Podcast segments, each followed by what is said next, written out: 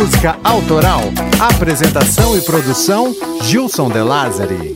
Sejam bem-vindos, amantes da música. Hoje é dia de história e que história! É, eu já expliquei isso em outros episódios, mas vou reforçar.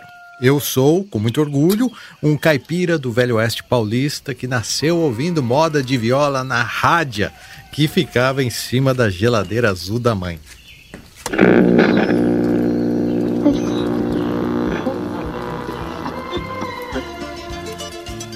Alguns desses velhos rádios aí davam um estouro ao serem ligados, né? É, alguém se lembra disso? Eu acho que é porque eles eram valvulados. Mas o principal motivo do estouro ao ligá-los era para nos avisar que já estava na hora de ir para a escola ou ir trabalhar, né, de acordo com a idade. Eu nem sou tão velho assim, mas lembro das modas e do cheiro do café fresco. Aqui onde nasci era assim interior de São Paulo, região de São José do Rio Preto, e as modas de viola ainda são tocadas nas rádios ao amanhecer até hoje. Outro detalhe é que nas casas de famílias tradicionais ainda se encontram objetos antigos como rádios, vitrolas, máquinas de escrever, violas, discos de vinil, máquinas de costura. É, são objetos que mantêm viva a memória dos nossos pais e avós. Quantas saudades! Ainda ontem chorei de saudade, relendo a carta, sentindo perfume. Mas que fazer com essa dor que me invade?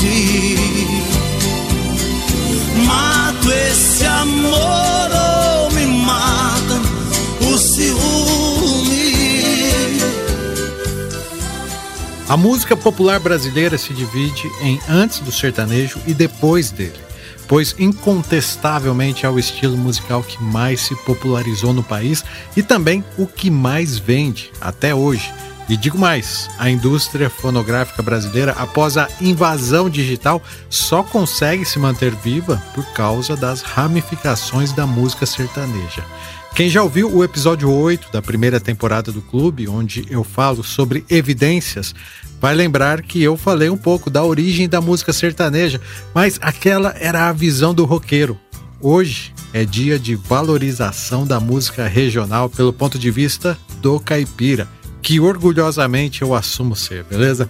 Afinal, quem cresceu ouvindo moda de viola, assim como eu, sabe que o marco zero do estilo, sem dúvidas, foi quando Tonico e Tinoco lançaram Chico Mineiro. E hoje vamos discorrer sobre o crime que envolve essa história cabocla. Fizemos a última viagem, foi lá pro sertão de Goiás. Fui eu Chico Mineiro, também foi o capataz. Viajemos muitos dias pra chegar da Música Autoral é um podcast independente que disputa espaço entre os gigantes da podosfera e, por isso, precisamos do seu apoio. Se você reconhece valor no que fazemos, cogite ser um sócio desse clube. Além de nos ajudar nessa missão, você vai receber conteúdos exclusivos participando do grupo fechado, tendo o nome citado nos episódios, enfim. Acesse lá clubedamusicaautoral.com.br barra assine e conheça as vantagens que você recebe em troca do seu apoio.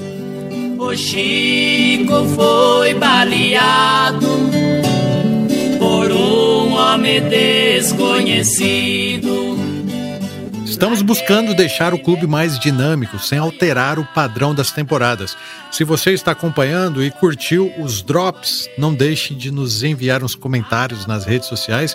Os melhores serão lidos no episódio extra. Estamos no Facebook, Twitter, Instagram e agora também temos um canal no Telegram. Beleza? Procure por Clube da Música Autoral, que só de seguir você já começa a fazer parte desse clube. Depois daquela tragédia, fiquei mais aborrecido. Não sabia da nossa amizade, porque nós dois eram unidos. Ok, recados dados e com o Cocão aqui ao meu lado enrolando um paieiro. Enquanto ouve o canto dos bentivis, eu vou molhando as palavras aqui. E puxando a prosa, porque a partir de agora, com respeito e sem ser vago, vamos contar a história de Tunico e Tinoco, ou melhor, a história da música sertaneja. Clube da Música Autoral. Sertanejo raiz, moda de viola, música caipira, modão. Cada região tem seu jeitinho carinhoso de se referir às tradições caipiras. O mais adequado talvez seja sertanejo raiz, né? Porque se refere à raiz da música brasileira propagada pelos sertanejos, pessoas que viviam longe da costa em constante busca por dias melhores em meio às intempéries da natureza e ao abandono dos governantes.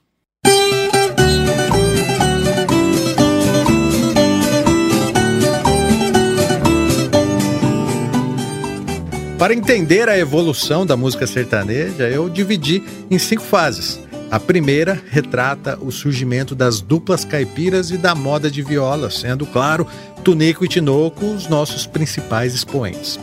A segunda fase é marcada pela transição, quando outros estilos passam a se fundir com a música de viola, entre eles a polca e a guarânia.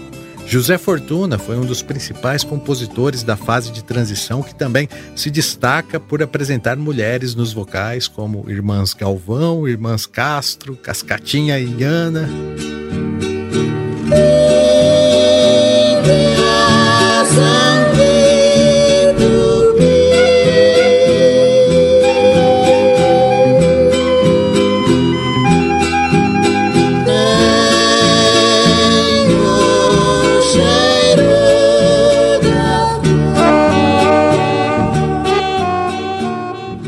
Dos anos 70, ganha força o sertanejo romântico, protagonizado por milionário José Rico, que marca a terceira fase da música sertaneja. Em suas produções, pela primeira vez, ouvimos no sertanejo instrumentos sonoros inusitados, como o trompete, violinos e a percussão.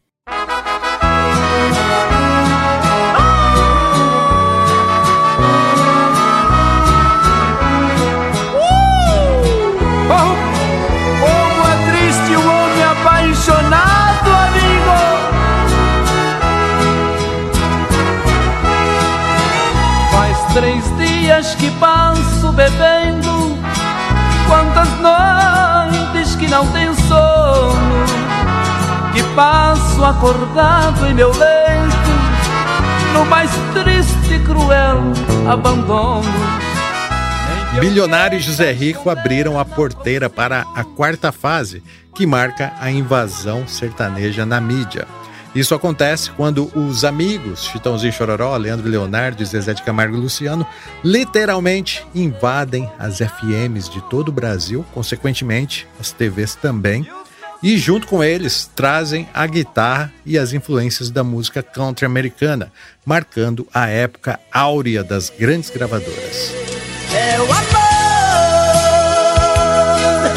que mexe com minha cabeça e me deixa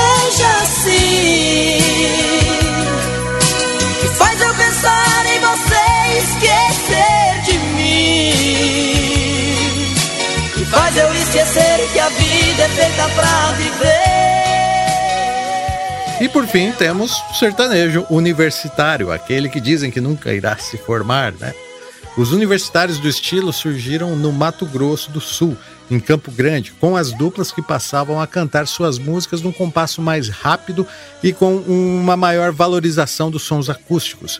Gustavo Lima, Jorge Mateus, Cristiano Araújo, Luan Santana e Marília Mendonça são apenas alguns exemplos bem-sucedidos do estilo que imediatamente se adaptou ao formato digital e me arrisco a dizer que são eles que ainda mantêm a indústria fonográfica brasileira viva.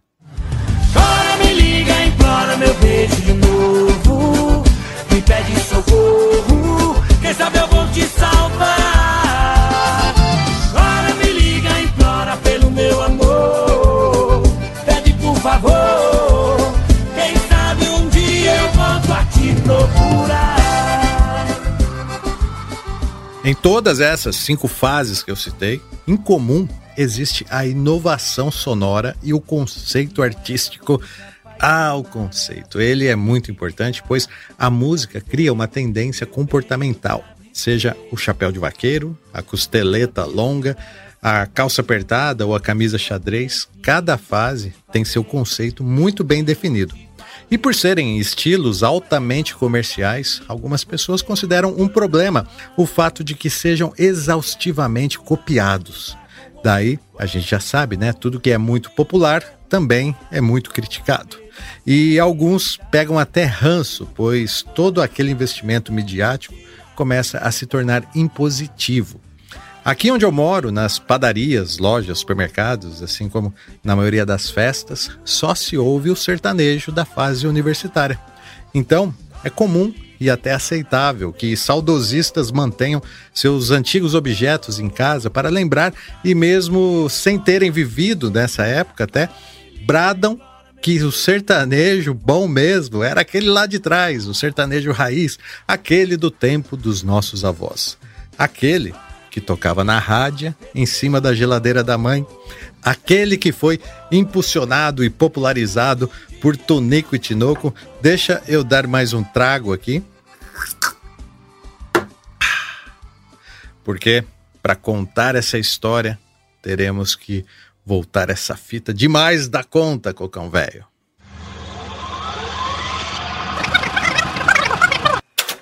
moda de viola cantada por dois genuínos caipiras paulistas. Este é o canto popular do caipira paulista, em que se percebe bem a tristeza do índio escravizado, a melancolia profunda do africano no cativeiro e a saudade enorme do português, saudoso da sua pátria distante. Criado, formado neste meio nosso caipira, a sua música é sempre dolente, é sempre melancólica, é sempre eterna. Eis a moda do peão. Quando eu era criancinha, tinha mar inclinação. Eu arriscava minha vida pra mudar em qualquer pagão. Oi, filha minha. Essa locução que ouvimos no início é do Cornélio Pires, o responsável pela popularização da cultura caipira. Em 1910, Cornélio apresentou no Colégio Mackenzie, hoje Universidade Presbiteriana Mackenzie, em São Paulo, um espetáculo inédito que reuniu catireiros, cururueiros e cantadores do interior do Brasil. Cornélio foi o primeiro a conseguir que a indústria fonográfica brasileira lançasse em 1928 discos de 78 rotações contendo referências da cultura caipira. Muitos acreditam a ele o título de inventor da música sertaneja a partir da adaptação da música caipira. A carreira profissional de Tonico Tinoco começa dois anos depois do lançamento de Cornélio Pires, em 1930, época em que a família Pérez trabalhava na Fazenda Tavares, em Botucatu, e os dois irmãos ouviram no rádio a série caipira de Cornélio Pires. Cinco anos depois, juntaram a quantia de 10 mil réis e compraram uma viola feita a canivete por um velho índio. Foi quando começaram a animar as festas da colônia. Apesar né, de ainda serem garotos, eles também cantavam já desde crianças, né, a capela. E a primeira música que aprenderam a cantar em dueto foi Tristeza do Jeca. Nestes versos tão singelo, minha bela, meu amor.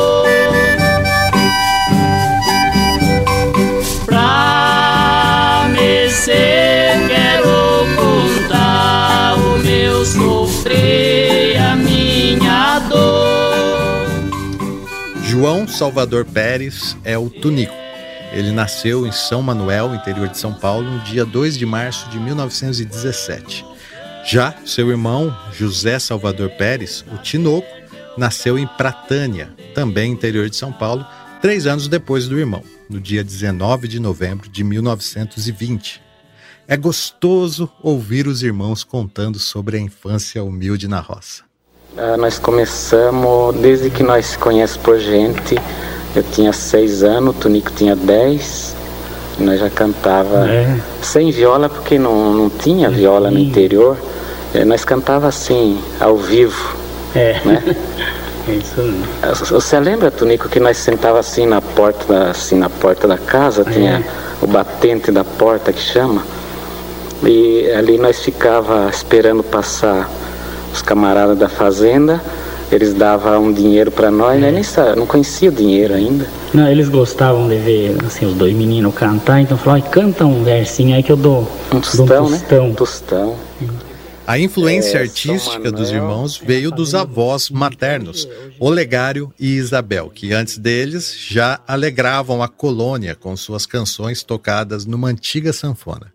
Em 15 de agosto de 1935, já com a viola e o violão em punho, fizeram a primeira apresentação profissional, cantando em uma quermesse, acompanhados pelo primo Miguel. Foi quando formaram o Trio da Roça. A gente pega na viola que ponteia, a canção é a lua cheia, no bater do coração.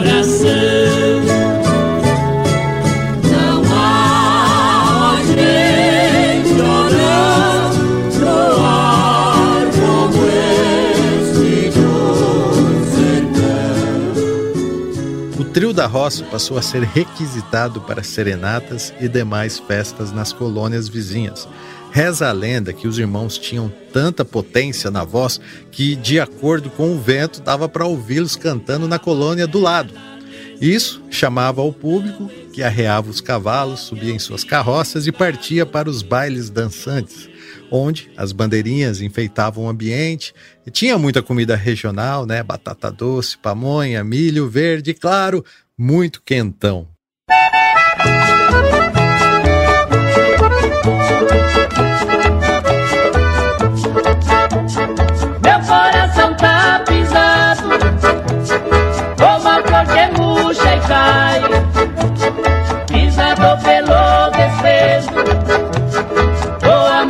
Quando desfaz, deixando a triste lembrança, adeus para nunca mais. Moreninha linda do meu bem querer, é triste a saudade longe de você. Durante o dia, os irmãos trabalhavam na roça e nas folgas treinavam a cantoria para poder fazer bonito nos bailes junto às caboclinhas, Tinoco, o mais novo e também o mais conversador, dizia, abre aspas, nós lá tocando no baile de calça comprida, camisa xadrez e as botas penduradas nas costas para não estragar o solado, enquanto as moças com seus vestidos de chita dançava de pé descalço e com uma flor no cabelo. Fecha aspas. A esperança dos moços, claro, era de que uma delas quisesse firmar namoro, foi num desses bailes que Tonico conheceu e se apaixonou por Zula, filha do administrador da fazenda, Antônio Vani, que, muito bravo, proibiu o namoro, magoando demais Tonico, que compôs a canção Cabocla.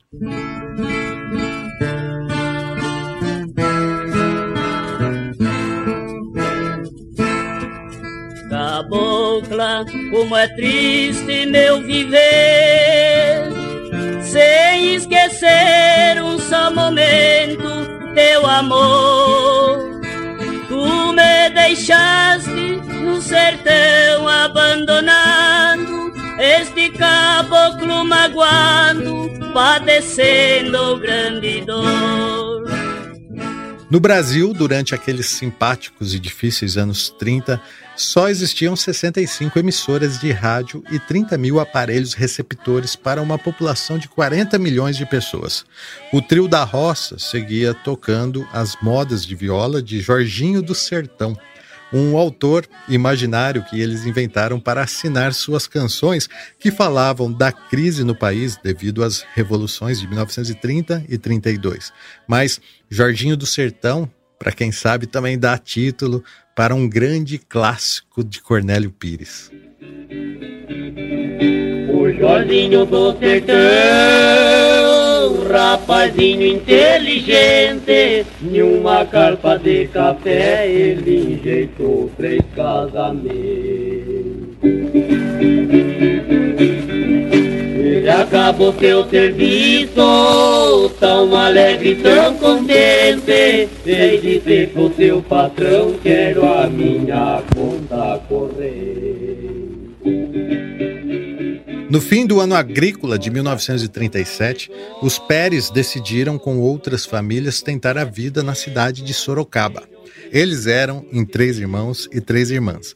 Antônia, Rosalina e Aparecida foram trabalhar na fábrica de tecidos Santa Maria.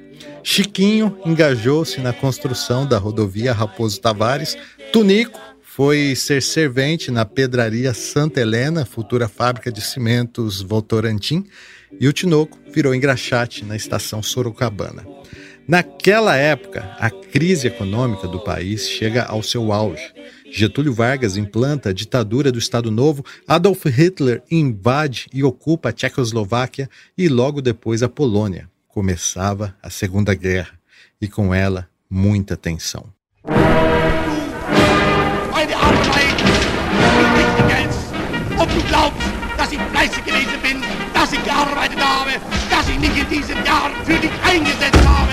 dass ich anständig meine.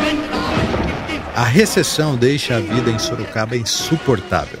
Nada dava certo para os Pérez e eles decidem retornar ao campo. Agora para a fazenda São João Sintra, em São Manuel, no interior de São Paulo. A volta, contudo, possibilitou aos irmãos Pérez a primeira chance de cantar numa rádio. Essa aqui eu quero que vocês ouçam eles mesmos contando. Ah, a primeira vez que cantei em rádio foi em São Manuel. É. E o Zé Augusto de Barro levou nós em São Manuel. É. Ele era o administrador, então quando ele viu a gente cantar, ele falou: ah, vamos, vocês vão na rádio, né? ah. né? Vamos. E... Aí puseram nós em cima de um caminhãozinho de bardear terra lá, hum. e nós de carça branca sentemos é. naquela tábua vermelha. É. Cabelo Chegamos... tudo descabelado do vento. Cheguemos lá, o, o, homem da rádio até assustou, falou, ué. É, porque esse, seu José Augusto, ele era acionista da rádio de São Manuel. E então aí falou, mas por assim e tal, falou, ah, em todo caso já estão aí, põe eles para cantar.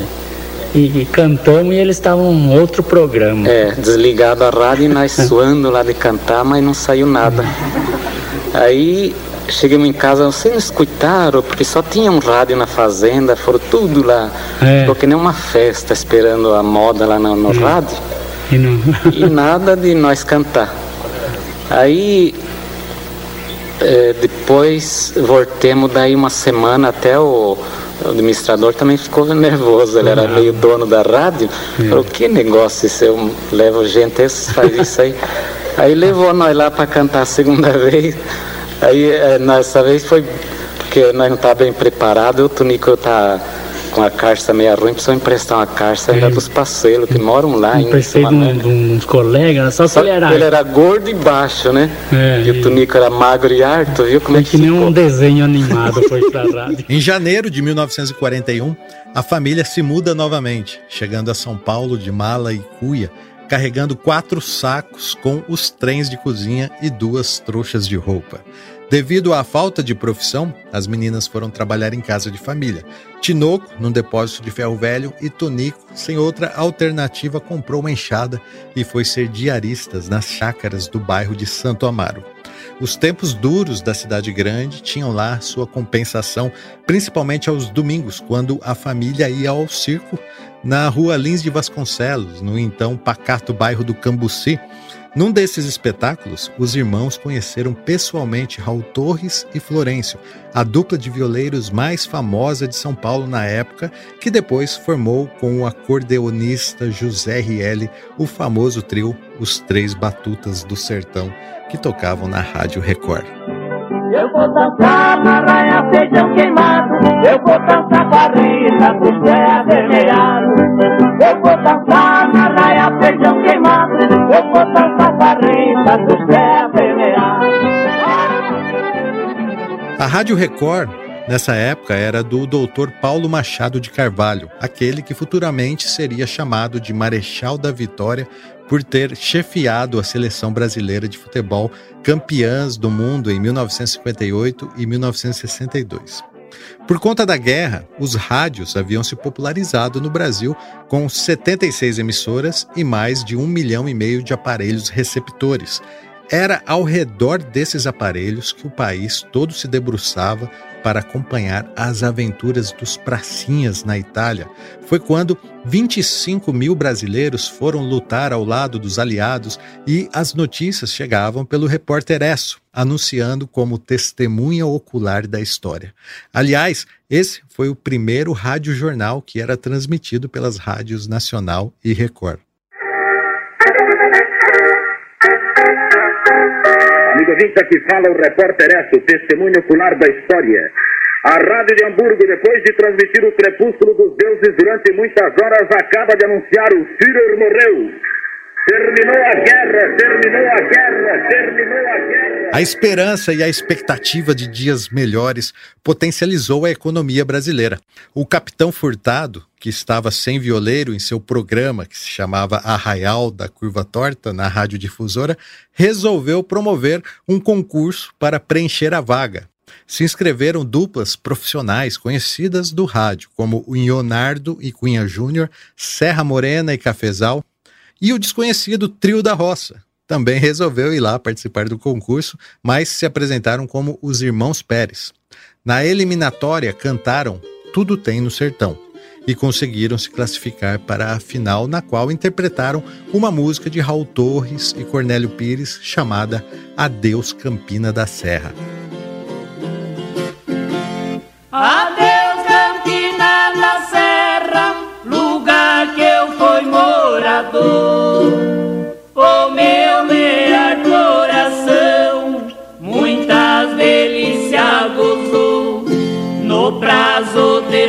pouco tempo, o meu gosto se acabou.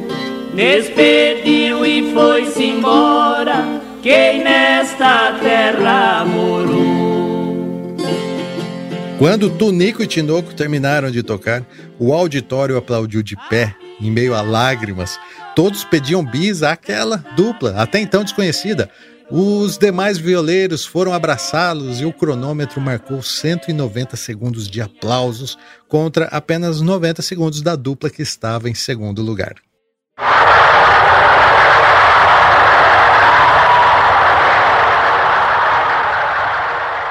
No dia seguinte, o trio da roça já estava contratado pela radiodifusora que acabara de ter sido contratado pela Tupi e fazia parte de uma ambiciosa ofensiva do jornalista Assis Chateaubriand para formar uma poderosa rede de veículos de comunicação. O contrato que eles assinaram foi renovado por dois anos e o salário foi acertado já em cruzeiros, a nova moeda que havia aposentado os réis, sendo 1.200 cruzeiros por mês, uma fortuna comparada ao salário mínimo da época, que era de 280 cruzeiros. Algum tempo depois, já sem o primo Miguel, eles seguiram tocando na rádio, anunciados apenas como os Irmãos Pérez.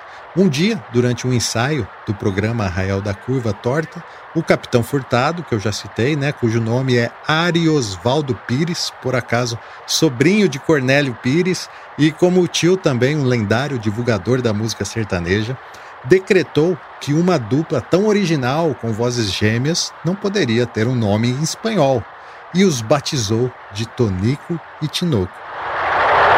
Silêncio, por favor. Senhores ouvintes, caríssimo auditório. Tenho a grata satisfação de apresentar, neste momento, a dupla vencedora do concurso realizado através do programa Na Beira da Tuia. Entre tantas duplas de valor que por aqui desfilaram, restou sem dúvida aquela que realmente mereceu os nossos aplausos e a nossa preferência. Então, com vocês, a dupla da roça, os vencedores, que eu, neste momento, tenho a honra de batizar de Tonico e Tinoco. A participação nos programas de rádio era tão impositiva que transformava as duplas em sucesso imediato, fazendo surgir dezenas de convites para shows. A primeira apresentação de Tunico Tinoco, após o reconhecimento artístico, foi no Cine Catumbi, em São Paulo. Depois, rumaram para o interior em turnês, que no dialeto caipira da época eram chamados de excursões longas viagens em estradas rurais terríveis, essas excursões chegavam a durar até um mês e eles se apresentavam em cinemas, circos, clubes e até em pátios de armazéns. Mas a recompensa, ao fim, era boa, né? Chegavam em casa com até 5 mil cruzeiros cada um.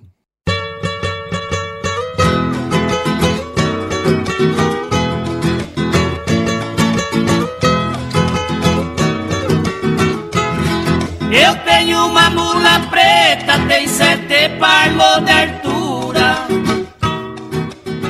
Em 1944, a dupla estreou em um disco de acetato, aquele de 78 rotações, sabe? Que foi gravado pela Continental e era um compacto que vinha com uma música do lado A e nada do lado B. Isso aconteceu porque, ao começarem a cantar a segunda música que seria gravada, Tinoco dono da voz aguda, emitiu uma nota a pleno pulmões, no bom e velho estilo da roça, e essa nota soou tão alta que estourou a cápsula do microfone. Como eles eram caríssimos, a Continental só tinha um microfone no estúdio e ficaram muito bravos com Tinoco a ponto de lançarem o disco só com uma música do lado A. Mesmo assim, esse é um marco para a carreira de Tonico Tinoco e o Catererê, em vez de me agradecer, foi lançado em julho de 1945. Cabocla palhangada, já cumpri o meu dever, fiz o que pude mais, sou o que devia fazer, só pra ver se conseguia ser amado por você. Um outro fato inusitado dos desastrados irmãos Pérez é que Tunico estava ansioso para se ouvir cantando pela primeira vez e reuniu a família tal naquela comoção, né, para ouvir o primeiro disco que eles haviam gravado. Mas distraído, acabou se sentando em cima do disco de 78 rotações que era quebradiço naquela época e acabou estragando a festa. A Continental resolveu dar mais uma chance para a dupla, mas antes colocou eles para fazer aula de canto e os ameaçou de demissão. A ordem era que aprendessem a cantar macio e não estourassem mais os microfones da gravadora, né? No disco seguinte, sai o primeiro compacto duplo, que foi lançado em 1945, com a moda de viola Sertão do Laranjinha no lado A e Percorrendo o Meu Brasil no lado B, que foi um sucesso imediato.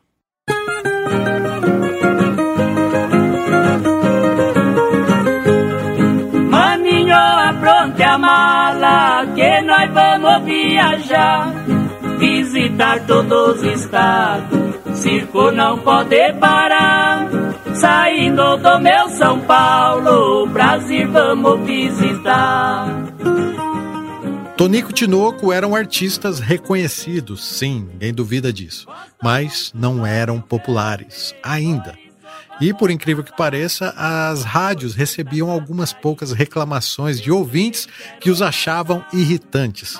A Continental então resolveu gravar o último compacto de Tonico Tinoco e após isso, caso não desse certo, eles voltariam para a rádio trabalhar como músicos de apoio.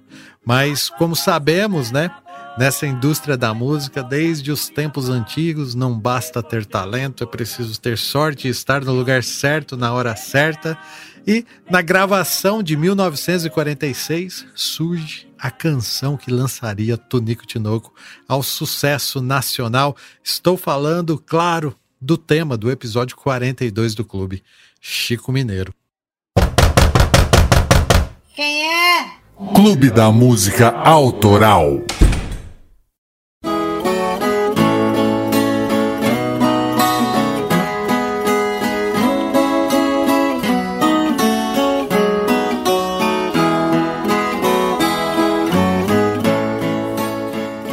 Mineiro talvez seja o maior clássico da música caipira e, erroneamente, sua autoria é creditada apenas aos irmãos Tonico Tinoco. Porém, nos registros da canção aparece um outro nome, Francisco Ribeiro. e já por aí a canção começa a se tornar notável, pois Francisco Ribeiro era o porteiro da Rádio Tupi. E entre prosas apressadas, um dia o porteiro perguntou a Tunico se ele já havia ouvido a história do Chico Mineiro. Aquele simples questionamento teria feito Tunico se lembrar de todas as histórias que ele ouvia de seus pais quando garoto a respeito do tal Chico Mineiro, e só por isso Francisco Ribeiro foi creditado como um dos autores da canção. Legal, né? É, legal, Jussão, mas existe uma controvérsia aí nessa história, né? Porque, segundo o Ayrton Muinaime Jr., autor da Enciclopédia das Músicas Sertanejas, o porteiro Francisco Ribeiro chegou a entregar 25 versos para o Tunico. Ou seja, não foi apenas uma simples prosa que eles tiveram, né? Na época, eles trocaram letras de música, coisa e tal. Mas de fato, foram esses versos que fizeram o Tunico lembrar dessa história aí do Chico. Antes de virar música, essa história já era um daqueles mitos populares que tem várias versões, sabe? Quando era contada em São Paulo, ele era o Chico Paulista. Quando era contado em Goiás, ele era o Chico Goiano e por aí vai. Mas, no final das contas, a música acabou consagrando o personagem como o Chico Mineiro, lá das Minas Gerais. É isso aí, tô indo nessa, mas antes, deixa eu tomar um gole aqui também, vai. Valeu. Muito bem lembrado, Cocão, mas o fato é que a participação do porteiro na letra de Chico Mineiro só foi reconhecida após uma decisão judicial na década de 60, o que mostra que Tonico não havia sido assim tão bonzinho como se pensa. Dizem que Francisco lutou na justiça durante anos para ser reconhecido como um dos autores de Chico Mineiro e ele morreu antes disso acontecer. Mesmo assim, a família do porteiro conseguiu receber parte dos lucros conquistados pela canção. Após Chico Mineiro, a maioria das canções de Tunico Tinoco passam a ser escritas por Tunico em parceria com alguém que lhe trouxesse alguma inspiração. E daí por diante, com essa fórmula, surgiram os grandes clássicos da dupla. Mas eu quero mesmo é falar sobre a história da música, sobre o mito Chico Mineiro. Ele existiu mesmo ou isso era só uma história de pescador? Tunico, como deixa claro na narração que abre a canção com dialetos caipiras, provavelmente influenciado por Cornélio Pires, representa a primeira pessoa, o tropeiro, que traz o testemunho de um crime. Deixa eu tomar mais um trago aqui enquanto a gente ouve. Cada vez que eu me lembro do amigo Chico Mineiro, das viagens que nós fazia, era ele meu companheiro. Sinto uma tristeza, uma vontade de chorar, a lembrando daqueles tempos que não mais vai de voltar. Apesar de eu ser patrão, eu tinha no coração amigo Chico Mineiro, caboclo bom decidido, na viola era delurido e era o peão dos boiadeiros. Hoje, porém, com tristeza, recordando das proezas da nossa viagem motim, viajemos mais de dez anos vendendo boiada e comprando por esse rincão sem fim. Caboclo de nada temia, mas porém chegou um dia que Chico apartou-se de mim.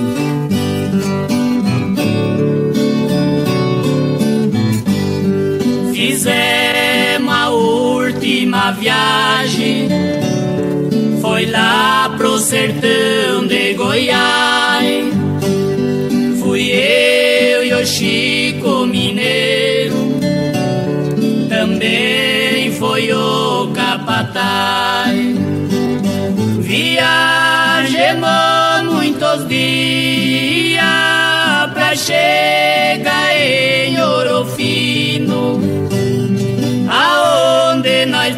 passemos a noite numa festa do divino.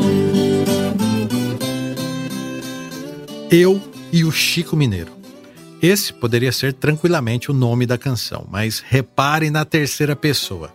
Eu, Chico Mineiro e também o Capataz. Porém, no decorrer da história, o tal Capataz não é mais citado.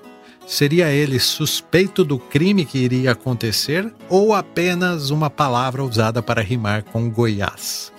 Não sei, mas o fato é que o Chico Mineiro existiu sim, tá? Bom, pelo menos é o que dizem, né? E ele era, obviamente, de Minas Gerais.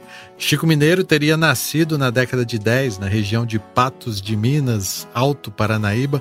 Também existem relatos de que Chico Mineiro era de São Gotardo, no Triângulo Mineiro, e ele era da família Vieira, tradicional daquela região. Logo, podemos supor que seu nome verdadeiro talvez fosse Francisco Vieira. Supostamente, Chico Mineiro não era flor que se cheire. Reza a lenda que ele ficou conhecido em Minas como comprador de gado, bom violeiro, bom de briga e às vezes trapaceiro. Em uma dessas trapaças, Chico Mineiro foi ameaçado, se meteu numa briga e acabou matando três pessoas. Dizem também que existe outra versão. Na verdade, Chico, um rapaz mulherengo, teria se envolvido com uma mulher comprometida e esse seria o motivo da rusga que virou briga e culminou em três mortes. A família, enlutada, sedenta por vingança, contratou dois pistoleiros para matar Chico. Ao saber disso, ele junta seus trens às pressas e parte com esposa e filhos para Ouro Fino, em Goiás, onde o apelido mineiro foi incorporado como referência do lugar de onde Chico viera.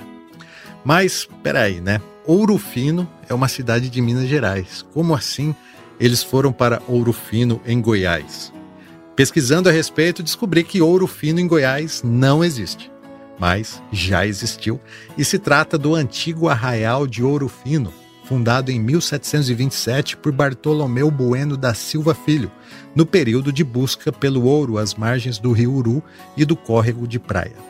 Ouro Fino chegou a virar distrito, mas foi abandonado posteriormente e hoje é uma propriedade particular.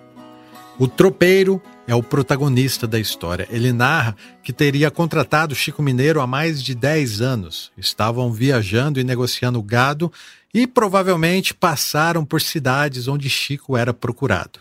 O que nos leva a crer que, mesmo jurado de morte, Chico estaria dando mole ao continuar puxando boiada e passando as noites na festa do divino, né? A festa tava tão boa, mas antes não tivesse ido. O Chico foi baleado por um homem desconhecido. Larguei de compra boiada, mataram meu companheiro Da viola, acabou seu Chico Mineiro. Eis o crime em fatos. Acabou-se o Chico Mineiro. Narra com pesar o tropeiro que o havia contratado para puxar sua boiada. Lembrando que os dois haviam conquistado uma grande proximidade e eram mais que amigos, quase irmãos. Quando a música sugere que estavam de passagem por Ouro Fino, nos leva também a crer que esse não seria o destino final da boiada, e sim o local onde resolveram passar a noite, provavelmente por causa da festa do Divino. A festa do Divino é uma tradição.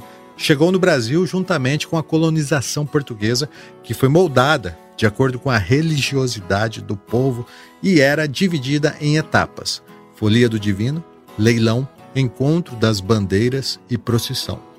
Dentre elas, a que mais cativava e trazia pessoas da região era a Folia do Divino.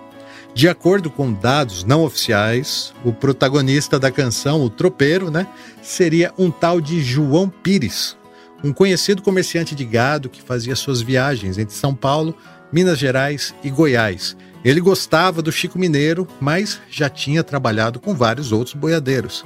Será que um desses ex-boiadeiros teria feito a denúncia de que o procurado Chico Mineiro estava vivendo com sua família em Ouro Fino? Ou melhor ainda, seria o capataz o responsável por essa denúncia? Existem referências de que o capataz se chamava José Pires e era primo do tropeiro, o que daria um álibi, mas sinceramente eu adoro essa suspeita que deixa o crime mais intrigante. Dizem também que os pistoleiros chegaram a Ouro Fino poucos dias antes de Chico e até arrumaram um emprego para disfarçar o real motivo da visita ao arraial. O fato é que havia uma emboscada esperando por ele. Chico Mineiro chegou a Ouro Fino durante a festa do Divino no dia 26 de maio de 1925 e foi morto no dia seguinte, às 10 horas da noite. Isso só é possível confirmar por causa do registro de sua morte. Reza a lenda que, após passar algumas horas tocando viola em um prostíbulo, Chico parou para fazer um cigarro de fumo próximo ao parque de diversões que ficava em frente à igreja de Nossa Senhora do Pilar, e de olho nele estavam os pistoleiros, que aproveitaram o momento da queima de fogos e foguetes para se aproximar de Chico e executar três disparos. Foram dois tiros no peito e um terceiro na cabeça, quando ele já estava caído no chão.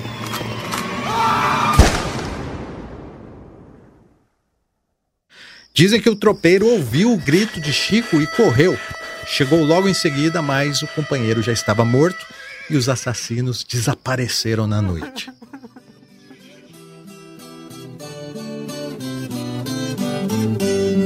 Depois daquela tragédia, fiquei mais aborrecido. Não sabia da nossa amizade, porque nós dois era unidos. Quando vi seu documento, me cortou meu coração. Vim saber que o Chico Mineiro era meu legítimo irmão. E na última estrofe da canção, eis que temos o triste e trágico motivo dos companheiros boiadeiros serem tão próximos. Eles eram legítimos irmãos. Entenderam porque a história do Chico Mineiro repercutiu e se perpetuou? Quando corretamente contada, ela revela uma surpresa no final que nos intriga. E eu, como bom contador de histórias que tento ser, adoro isso.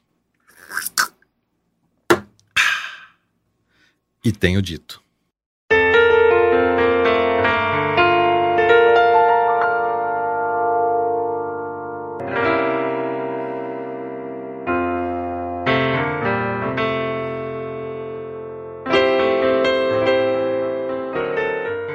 Lenda do Chico Mineiro explica que, ao examinar o corpo no outro dia, o irmão juntou os documentos do falecido e foi quando ele descobriu o batistério.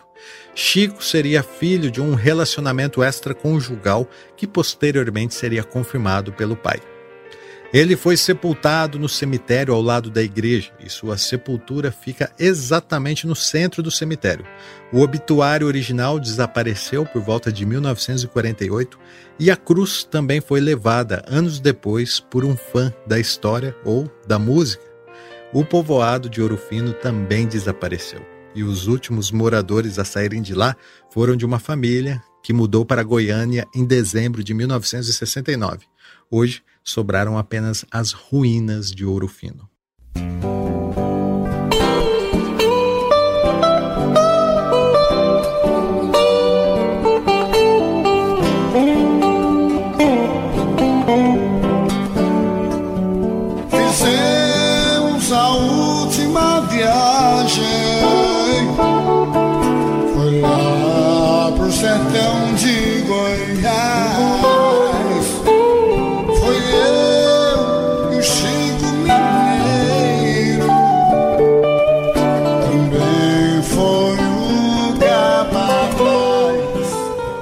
Bela história, não, amigos? Aviso que deixaremos uma playlist com as músicas que o Cocão usou nesse episódio para você ouvir no Spotify, Deezer ou no YouTube. E essa versão blues aí que a gente está ouvindo é do Zé Pretinho, sensacional. Chico Mineiro marca a fase em que Tonico e Tinoco ganham reconhecimento nacional e se tornam a mais popular dupla do Brasil. Na história do Chico Mineiro podem ser observados vários fatores recorrentes da cultura cabocla que sugerem uma justiça penal frouxa. Outro fato que fica obscuro na história é onde estaria a família que supostamente morava em Ouro Fino. Teria Chico perdido sua família em uma de suas longas viagens? E digo mais, Seria uma prática comum registrar um filho com seu sobrenome, mesmo este sendo fruto de um relacionamento extraconjugal, assim como conta a história que teria feito o pai do Chico Mineiro? Não sei, mas alguns anos depois, Tonico resolveu voltar a representar o irmão de Chico Mineiro, o João Pires, e compôs um outro clássico da moda de viola e narra a lenda que, após descobrir o parentesco, revoltado, o irmão resolve vingá-lo. Essa seria a conclusão da história. A música existe e se chama Vingança do Chico Mineiro, mas ao invés de reproduzi-la aqui, peço licença para declamá-la.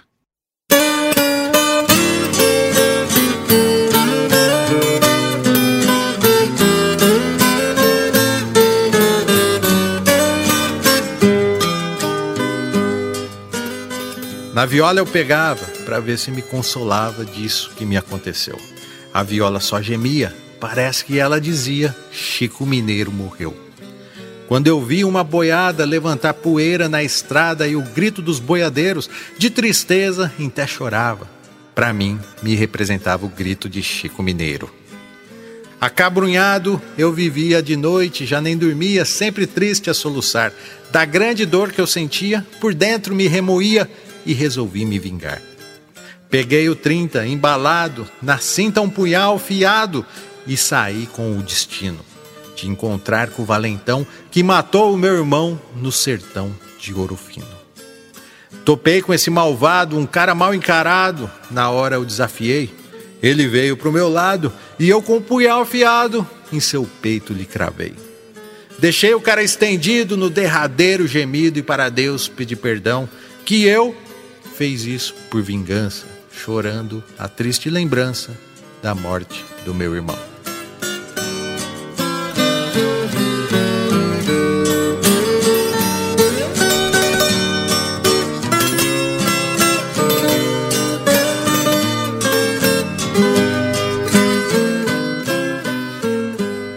Assim chegamos ao fim de mais um episódio do Clube da Música Autoral. Quem conhece um pouco da história do Tunico Tinoco sabe que Chico Mineiro é só o começo. E quem conhece um pouco do enredo do clube sabe que em breve retomaremos para acabar de contar a história dos irmãos Pérez. Mas antes de partir, não posso esquecer de mandar aquele abraço de reconhecimento aos diretores do clube, Matheus Godoy, Henrique Vieira Lima, Caio Camasso, Marcelo Leonardo, Luiz Machado, Camila Espínola, Antônio Valmir Salgado Júnior, Emerson Silva Castro, João Júnior Vasconcelos Santos e Diego Vinícius, mais que sócios, diretores do Clube da Música Autoral.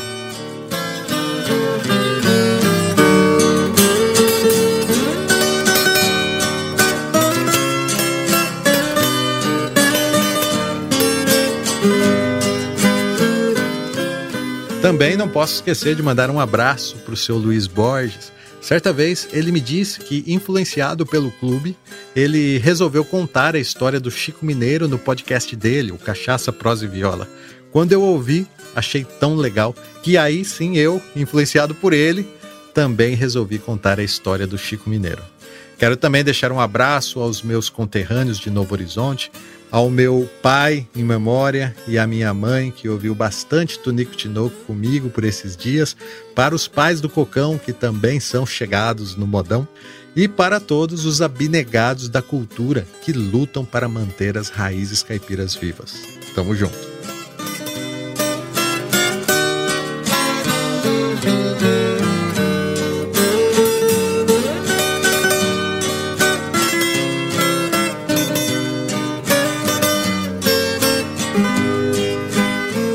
Se você gostou desse episódio ou se sentiu falta de algum detalhe da dupla Coração do Brasil, fique à vontade para interagir conosco. Estamos no Twitter, Instagram, Facebook e agora também no Telegram, tá bom?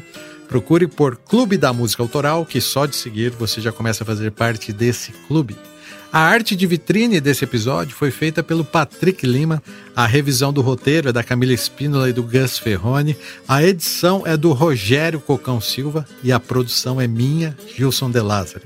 Vamos encerrar com Capelinha do Chico Mineiro, da dupla de violeiros aqui da minha região, Zico e Zeca, que resolveram cantar sobre a injustiça da morte do Chico Mineiro.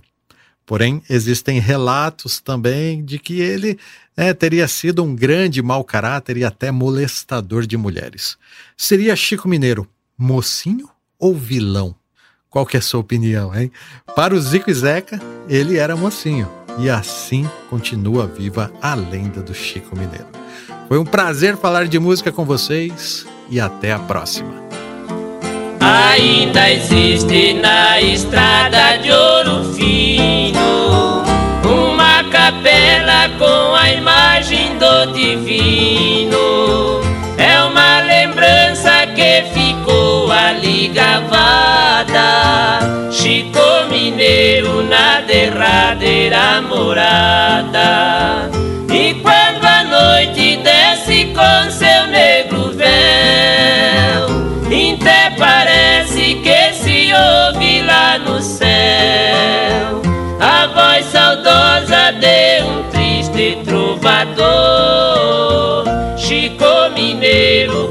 Canta pra Nosso Senhor.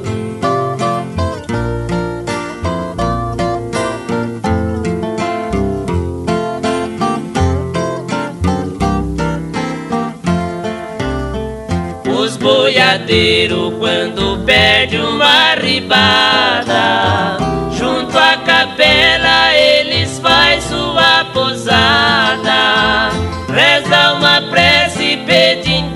santa imagem No outro dia ser feliz na sua viagem. E quando a noite desce com seu negro véu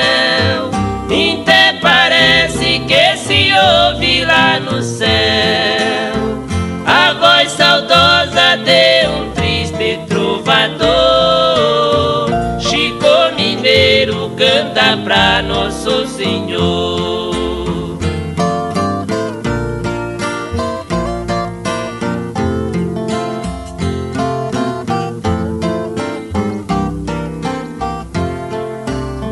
As caboclinhas lá no centro do sertão Trazendo flor também faz sua oração E uma viola que o tempo descorou É o que resta do maior dos cantadores. E quando a noite desce com seu negro véu Até parece que se ouve lá no céu A voz saudosa de um triste trovador. Chico Mineiro canta pra Nosso Senhor trovador Chico Mineiro canta pra Nosso